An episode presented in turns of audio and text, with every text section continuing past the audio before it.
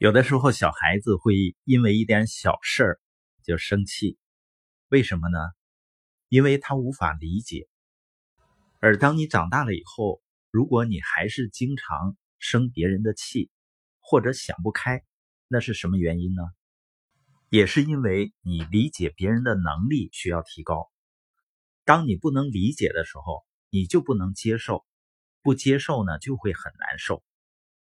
我跟小小贝儿在聊天的时候，我问他：“你学会去理解别人是为了谁呢？”他说：“为了自己啊。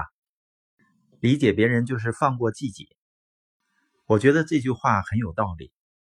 一个能更多的去理解别人的人，他的心里呢就不会装着对别人的愤怒、纠结，那自己心情舒畅了，是不？自己身体也好，心情也好。人们无法理解别人的其中一个原因呢，就是自我中心。小孩子都是以自我为中心的。另外一个呢，就是无法欣赏差异。人们往往觉得跟自己不一样的就是错了，或者呢，自己就会不舒服。你怎么就想的跟我不一样呢？但是，当我们放弃了自我中心之后，我们学会承认并尊重每个人的独特之处。尤其当我们开始欣赏人们不同的视角、不同的想法，因为每个人都具有你所不具备的优势。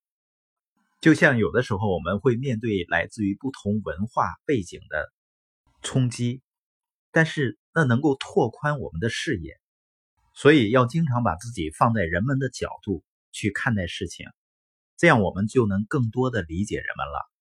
所以，如果你现在还在生某一个人的气，也许他真的做错了一些事情。但是，当你能够试图去理解他，去关注他的优点，去欣赏他所做出的贡献的时候，你会发现呢，你的视角改变了，你的心情也会改变。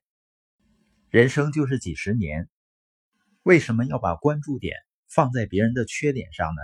让自己心里也不舒服，要看到别人的价值和他的贡献，我们自己心里每天呢都会美美的。